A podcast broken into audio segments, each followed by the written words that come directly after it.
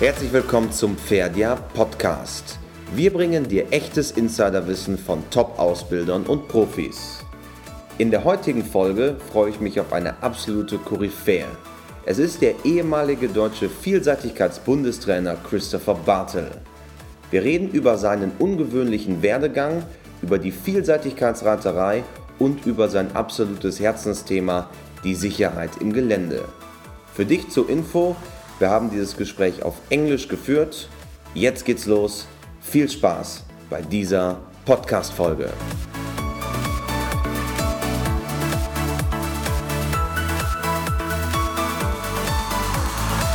We are very excited about our new podcast now for the very first time with Chris Bartle. Hi, Chris.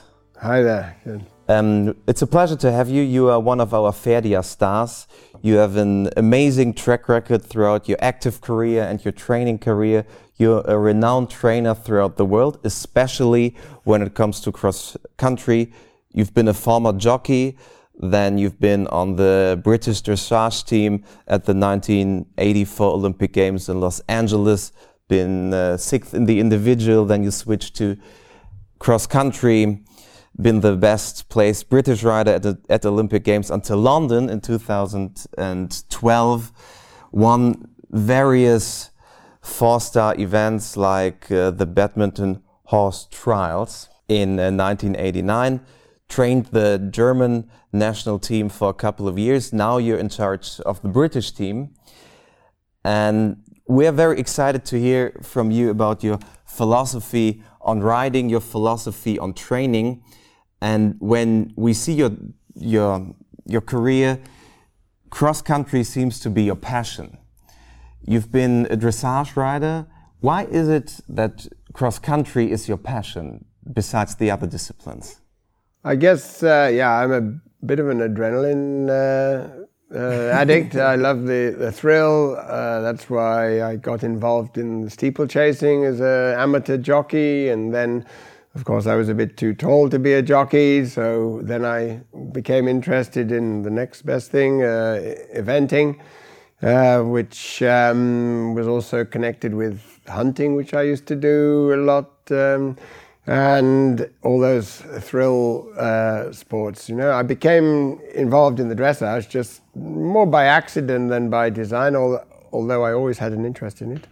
My uh, dressage horse that took me to the Los Angeles Games, he started his life as a racehorse, and then he became an event horse, and eventually he became uh, a Grand Prix dressage horse.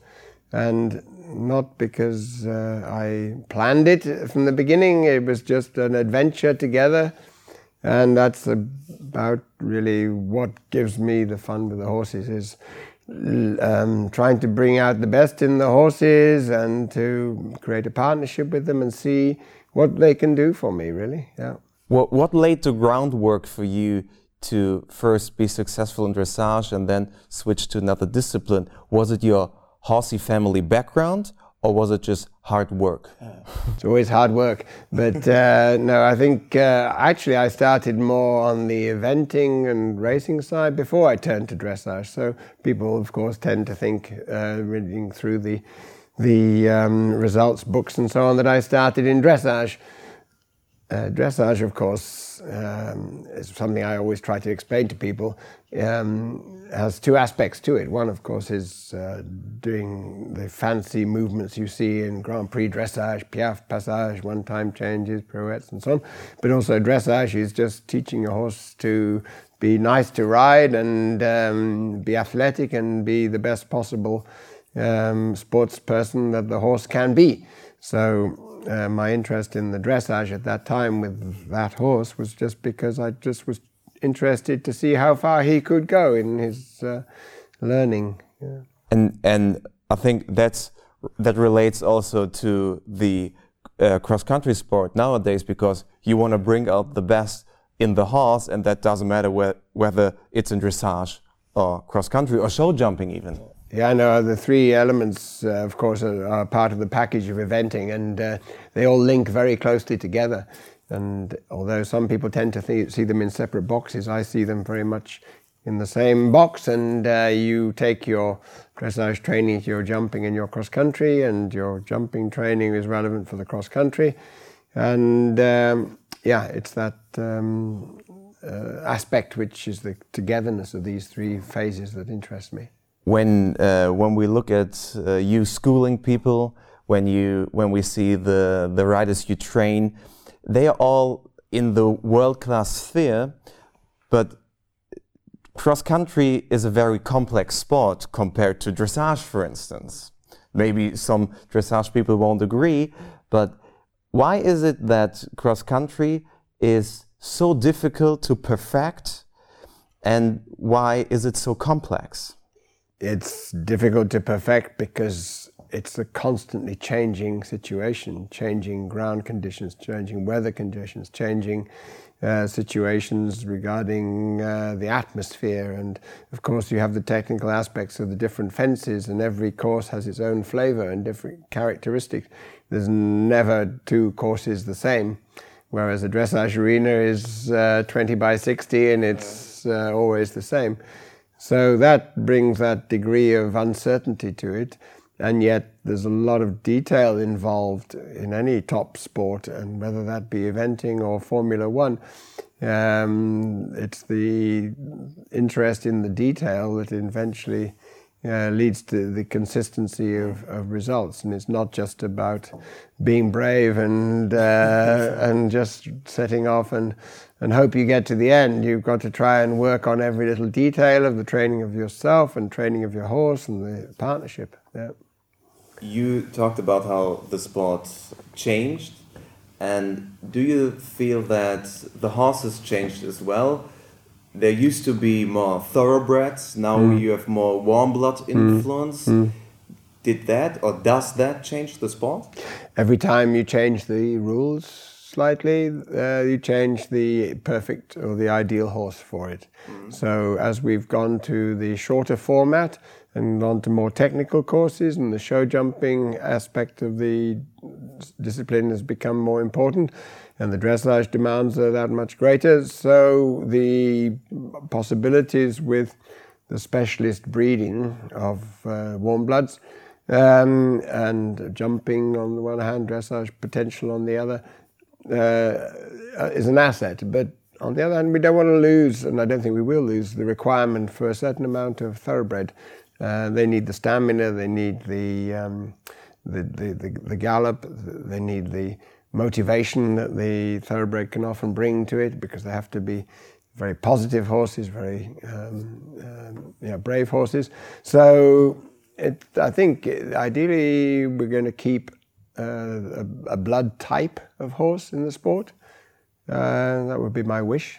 Mm. I wouldn't want it to go down the road of uh, getting further away from the thoroughbred influence. And I think in the end, if you look at the top jumpers, they also want a little bit of blood. Perhaps they don't need as much from a stamina point of view, but for the sharpness. In the videos we have with you at Ferdia, which are also linked in the show notes of the podcast, um, safety is also not an issue only for horse and rider, but also for the trainer. W what is the job um, or the task for a trainer when it comes to safety in cross country, especially? Well, uh, one thing I would always emphasize is the person who is ultimately responsible for safety has to be the rider. The rider chooses to do it, and the rider uh, chooses to take part in the sport and should always be trying to improve their performance in order to make them safer. The coach has a role to play in that, in advising the rider, but can't take over the responsibility. Mm. The coach can uh, try to bring across to the rider uh, the important elements of um, being safe in cross country riding. The primary one is, is balance and, and fitness of the rider in terms of their physical fitness to hold their balance for a long time and through different situations. And then many of the aspects are also about understanding how to um, control their horse is perhaps too strong a word, more direct their horse um, and communicate with their horse effectively. Yeah, but uh, I would emphasize the fact that uh, the coach has a role to play in improving safety in all uh, aspects of riding, but um, I would not want uh, ever for the rider to feel that they just uh, riding under orders of the coach and that they don't have a responsibility themselves. They must make the decision. And there's also um, a mental perspective to it that the in in the sport nowadays it changed that it's not only the technical part but also the mental part. What, why is the mental fitness of, of the rider so important?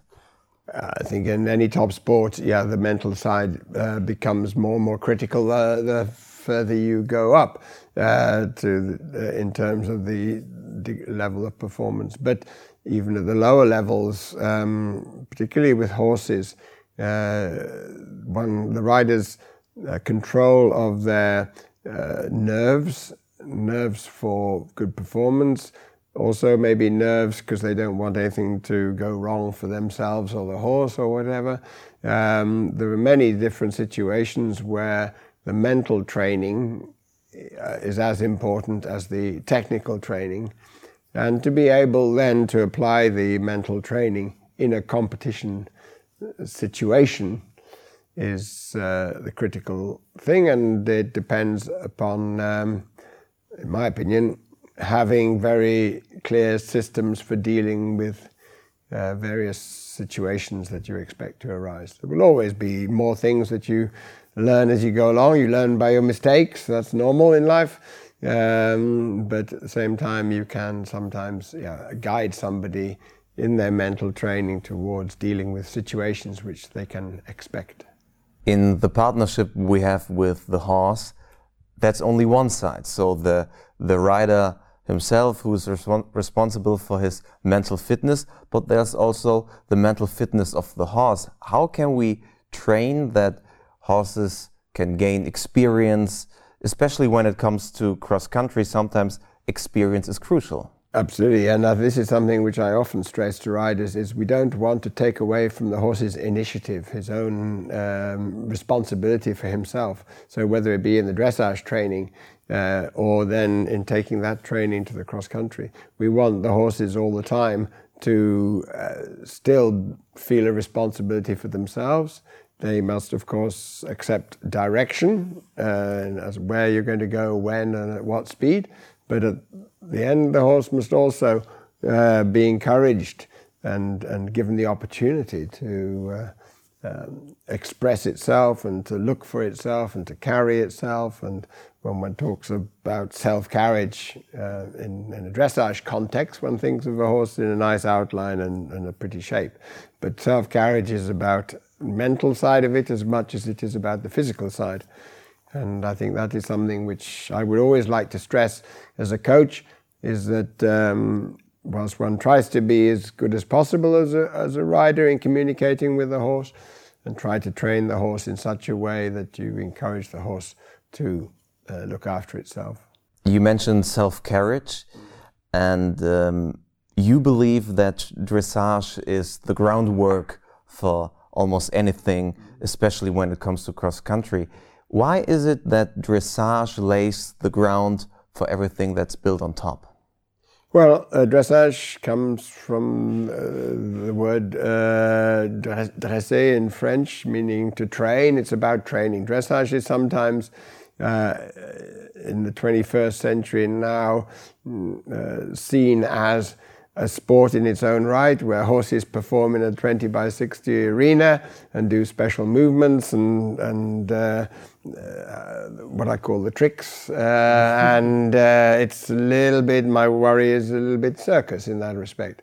Um, so one has to, although I'm always arguing that you know the basis of good cross country riding is good dressage, uh, the emphasis must be on what is good dressage. And good dressage is not about just doing the fancy movements and getting the horse into a sort of uh, state of mind where he's just stopped thinking for himself.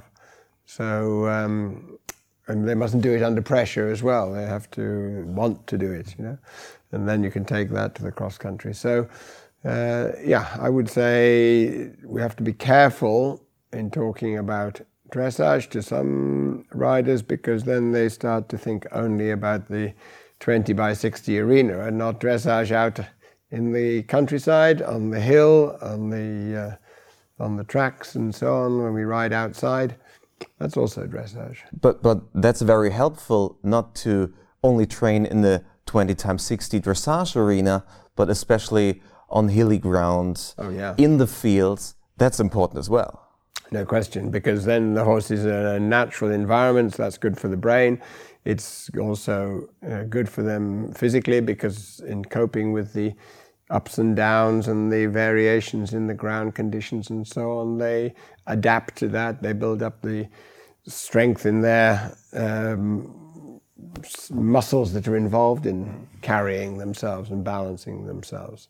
So um, I, going back to my dressage days, I actually had great fun uh, with my horse that went to the Olympics and, and other horses that I rode dressage at the top level at that time. They did all their, well, not all their work, of course, but a lot of work out in, in the in the field.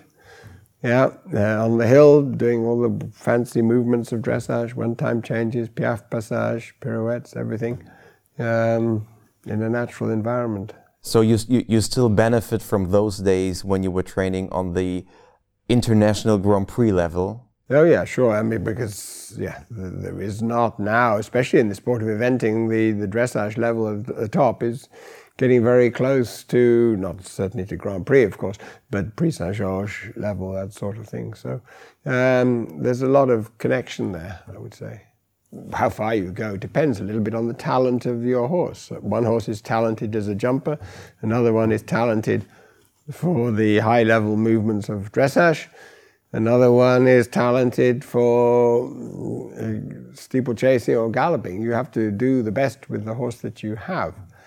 Um, so there are two ways of going about it. One is you look for a special horse, or another way is you land on a, a special horse. and that's always been my uh, fascination, and, and I suppose my path has not been to go looking for special horses so much as looking for nice horses and then starting to train them and see where their talent is.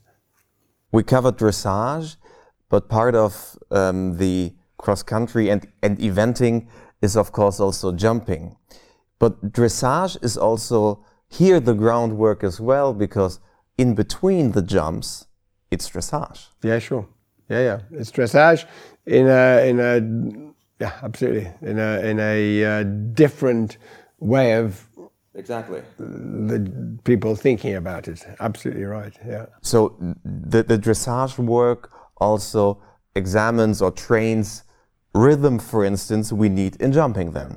Yeah, exactly. All the attributes that you require in the Dressage arena, we need uh, in the dressage between the fences the degree of collection. You go from extended canter, medium canter, collected canter, working canter. You, you, the, the collected canter you require for certain obstacles, and uh, stronger medium or extended canter for another obstacle. So it depends a little bit on the situation on the course. When it comes to show jumping training at home, do you train just single jumps or do you usually go for the entire course? How is in your from your viewpoint in, in your philosophy the training with jumping structured? Well, there's, there's, two aspects, of course, always to any of these disciplines. One is the rider, the other is the horse. So when somebody comes to me with their horse, I think first I must focus on the rider. If the rider is doing the best, then it gives the best chance to the horse to do his best. Yeah. And then we can say, okay, now the rider is doing their best, but how can we, with exercises, improve the horse's technique or strength or confidence or focus or ability, etc. So then we, of course, must relate that to riding in the competition situation. That means riding a course. And so there are some times when I would focus on an exercise especially for the rider, an exercise maybe especially for the horse as a gymnastic, but then we must test it often enough also in riding the course. So I would say um, it has to be a, uh, a, decision from horse to horse, riders to rider, the situation that is necessary at that time, whether we do course riding or uh, gymnastic training. When it comes to the seat of the rider, the saddle is also an important part because the rider sits in it, sits on top of the horse. How do you see modern saddles compared to saddles in your active days?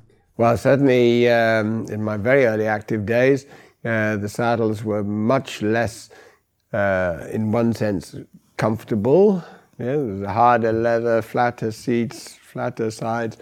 Um, and therefore, you were much more reliant on your own balance and stability of position and security of position. The development of saddles over the last um, decades has tended towards uh, with the use of different materials and also different uh, designs, uh, starts to make them more and more comfortable in many ways. There are some positive aspects that you get a closer contact to your horse sometimes. There are negative aspects, however, is that there are some saddles which uh, block you into a certain position, whether it be dressage saddles or jumping saddles. Those saddles which uh, have large blocks in mm. front and behind and, and block the rider into a certain position are for me uh, substantially a negative, uh, both from a training point of view and a performance point of view. And to a degree, they in the cross country are a risk factor because they fix a rider into a certain position when they need to be more uh, flexible in their position or at least be able to move in the saddle, you know, when they have to move from the front to the back or move across the saddle. These saddles which uh, have too much block are a risk factor, I think. Yeah. When we see your your riders or the riders you train, um, they have regular saddles, as you say, with no blocks. It also is that they have regular bits. Do you lay an emphasis on those things, on saddle and bits, that they are mostly regular compared to those special cases you were talking about? Yeah, as, as far as the, the bits are concerned, uh, I would always encourage riders to to use the most simple bit as possible, just a normal snaffle bit. Of course, not every horse will uh, go in, a, in the excitement of a competition uh, as they would do in training. So sometimes it's necessary to get some assistance from a, a, a, different type of bit in a competition situation to what you use perhaps in training. On the other hand, if I can call them stronger bits, um, the horse has to be educated and trained in those at home that they at least understand them. Because what we must not forget in riding our horses, they are just living, breathing, thinking animals, and and they don't like pain any more than we like pain. And mm. what they do when they have pain is that they either fight it or run away from it. And so, if you put something in the horse's mouth which causes pain, or you use the rein in such a way that you cause pain, it will very often produce a negative result, uh, not a positive result. So, if the horse understands the bit, understands the communication, and then because you use a slightly stronger bit, it's a little bit like me talking to you and then at some point shouting, yeah, because you're not listening to me, yeah. And I say, listen, yeah. Well, that's that's what we mean by using a stronger bit, but only if the horse understands it, and not for yeah. Again, talking with yourself. If I suddenly go up to you and punch you or hurt you or whatever, you're going to be uh, reacting either to run away or to fight. Yeah. In the material we have at Ferdia with you, you also mention different types of seats. Could you please elaborate why we need in cross country and in eventing riding different seats? Well, there's a seat for every situation. Uh-huh. Yeah. So when you want to go fast, you have to have aerodynamic. You have to be close to your horse, and you have to look like a jockey. Yeah. And then in another situation where something is coming, a fence is coming, you need to be preparing the horse for it in terms of the right speed and be on the correct line and be in balance. So that's why you need uh, a preparation seat. then, of course, you need a seat which um, says to the horse when you get to the fence, I'm here, I'm with you, yes, we can. Yeah. And with one horse, I say, stay still. And another horse, I maybe ride it a bit more positively from that contact seat, just to say, yes, we can. And then, of course, uh, the other seat I refer to often is the landing seat. Mm. Yeah, that's the second phase of the jump, when uh, we need to be thinking about landing in a secure way in balance with the horse so that we don't upset the horse's balance and so that we can move on to the next fence and be in control of the next strides uh, to the next fence. What I found quite interesting is that you um, considered yourself a pessimist when it comes to the seat. Why is that?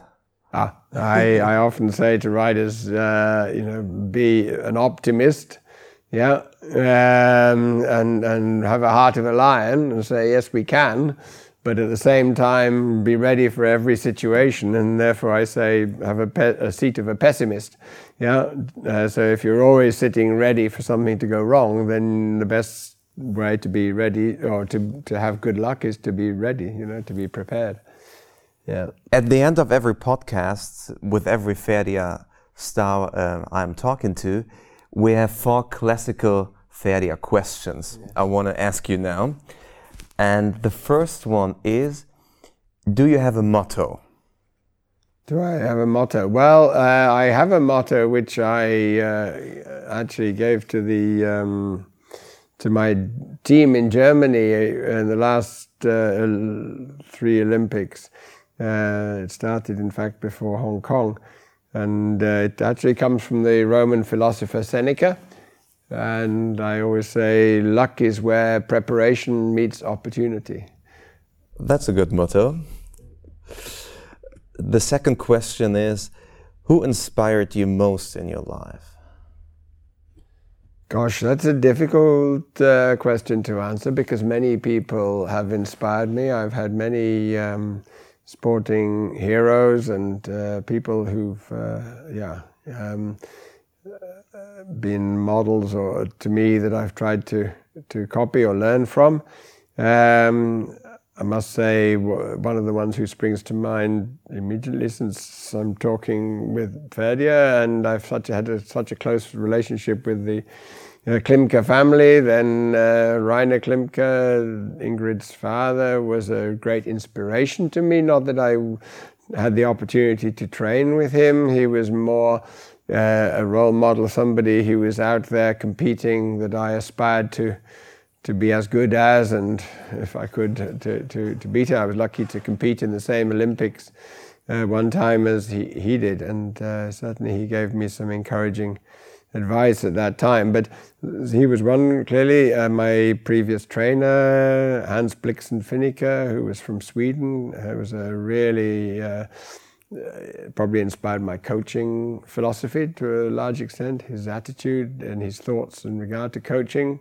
Um, clearly, um, yeah, your parents have a huge influence on you, but uh, not that either of my parents were great competitors themselves. Uh, just uh, my mother, in particular, had a very uh, analytical approach to things, which has rubbed off on me. I'm very uh, yeah, I'm a bit uh, obsessive about analyzing little details, but I always say um, in the end, uh, yeah, one of the characters of a champion is somebody who's really interested in the detail. Yeah, yeah.